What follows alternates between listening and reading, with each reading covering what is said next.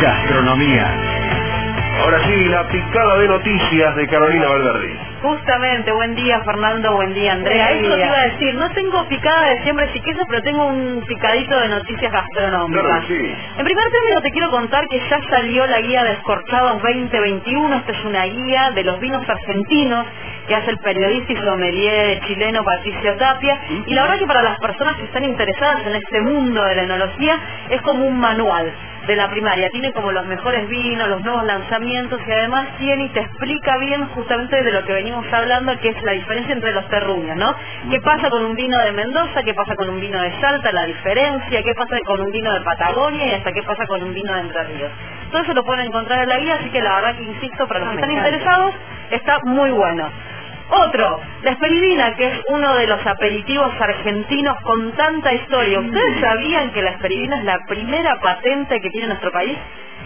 Fue creada en 1864 por Melville Bagley, el de la fábrica Bagley, un inmigrante oriundo de Boston, en la farmacia de Alcina, acá en el barrio porteño de San Telmo, que todavía está y se puede visitar.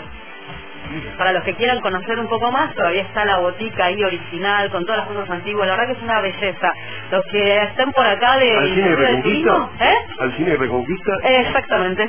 Esa misma. Esa, ahí Bagley creó la esperidina. Con alambique, bueno, porque es, esa es una bebida a base de de cómo se llama la cáscara de la naranja amarga, bueno, ahí lo fue creando. En esa misma farmacia nació la esperidina, insisto, en 1864, y fue galardonada con la medalla de oro en la competencia de espirituosos de Londres 2021. Así que felicitaciones. Y por último, para mí una de las noticias más importantes es Alma Rural. Este es el almacén que tiene el INTA en la ciudad de Rosario, eh, ciudad de nuestro amigo Diego Frisco, que seguro debe comprar ahí en el, en el almacén del INTA. Bueno, este almacén surgió hace tres años con la intención de darle a los pequeños productores de todo el país, porque hay productores, insisto, de todo el país ahí en, en Alma Rural, la posibilidad de tener un canal de comercialización y de llegar a una gran ciudad, en este caso como es Rosario.